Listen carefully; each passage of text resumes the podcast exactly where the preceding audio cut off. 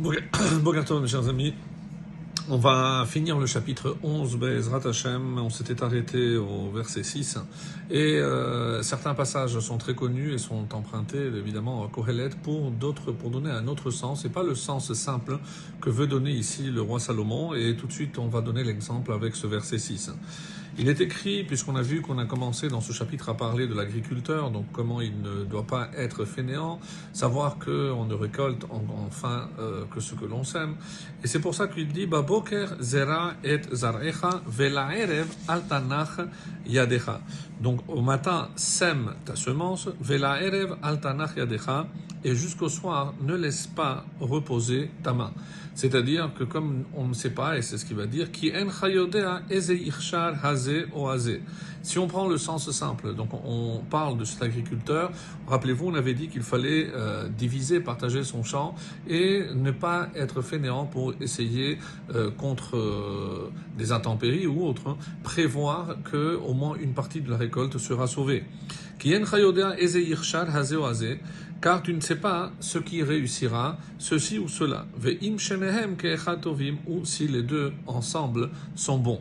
C'est-à-dire, comme on n'a pas la certitude de que celui-ci va pousser mieux que celui-là, donc, et si peut-être les deux euh, vont disparaître ou les deux ensemble ne vont pas être bons, donc il faut tout le temps et euh, ne pas se montrer fainéant.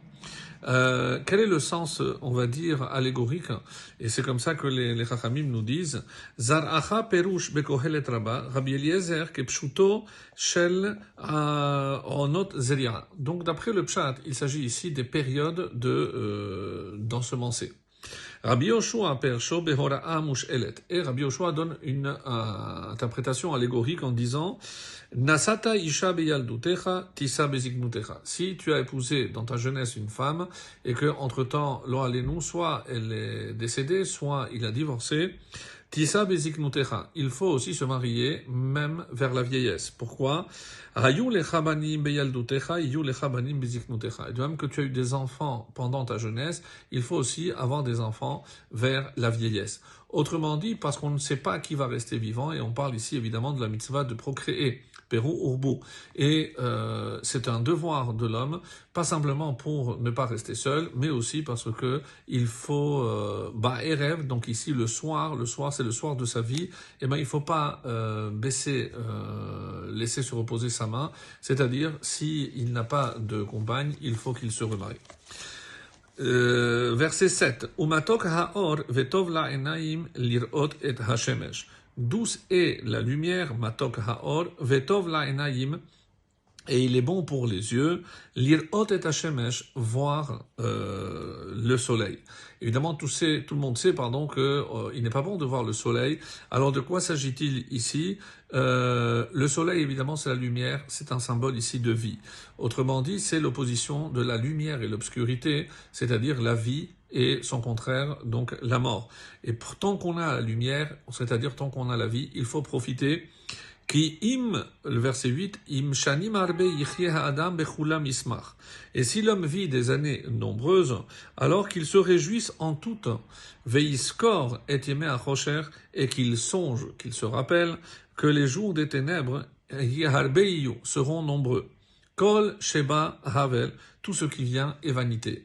Ici, les, les, Chachamim expliquent qu'est-ce que c'est les jours de l'obscurité, les jours où il sera sous terre, c'est-à-dire sa mort autrement dit, dans, le kever, dans le cercueil. Alors, sache que il faut yismar, il faut se réjouir, réjouir ici, sa mère bechelko, se réjouir de sa part, ne serait-ce qu'il est en vie et il peut servir son créateur. Verset 9, Semach bachur beyaldutecha, vitivcha libecha bime bechurotecha. Régis-toi, euh, yaldutecha ici, euh, on peut dire que c'est un bachur, un adolescent, dans ta jeunesse, vitivecha libecha bime bechurotecha, et que ton cœur te rende heureux au jour de ton adolescence. Vehalech bedarche libecha ubemare enecha, et euh, marche dans les voies de ton cœur et selon la vision de tes yeux, Veda ki alkol ele elokim bemishpat, mais sache que pour tout cela, Dieu te fera venir au jugement. Et euh, il y a des avis qui disent que une des raisons pour lesquelles on a voulu enterrer Kohelet, c'est-à-dire ne pas l'inclure dans la Bible, c'est à cause de cette phrase, comment on peut dire à quelqu'un, surtout un jeune, suis les impulsions de ton cœur et tout ce que tu vois. Et une très belle explication dit que ça fait euh, l'allusion à ce qui a marqué dans le schéma, ne va pas d'après ton cœur et tes yeux. Et si tu as choisi l'inverse, si tu as choisi de ne pas écouter ce que la Torah te dit, sache, Elokim c'est que tu seras jugé parce que tu n'as pas écouté, évidemment, les recommandations. C'est comme si je disais à mon fils, tu veux jouer avec le feu, vas-y, mais ne viens pas après me dire que je me suis brûlé.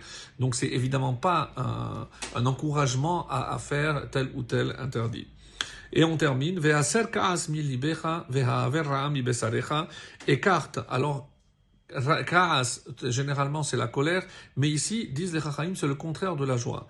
Donc, écarte le chagrin de ton cœur et fais passer Ra'am Besarecha, le malheur, loin de ta chair, parce que, à force d'être triste, on est, on est mal. Qui a car la jeunesse et l'âge des cheveux noirs sont vanité, et ça passe trop, trop, trop vite. Très, très bonne journée.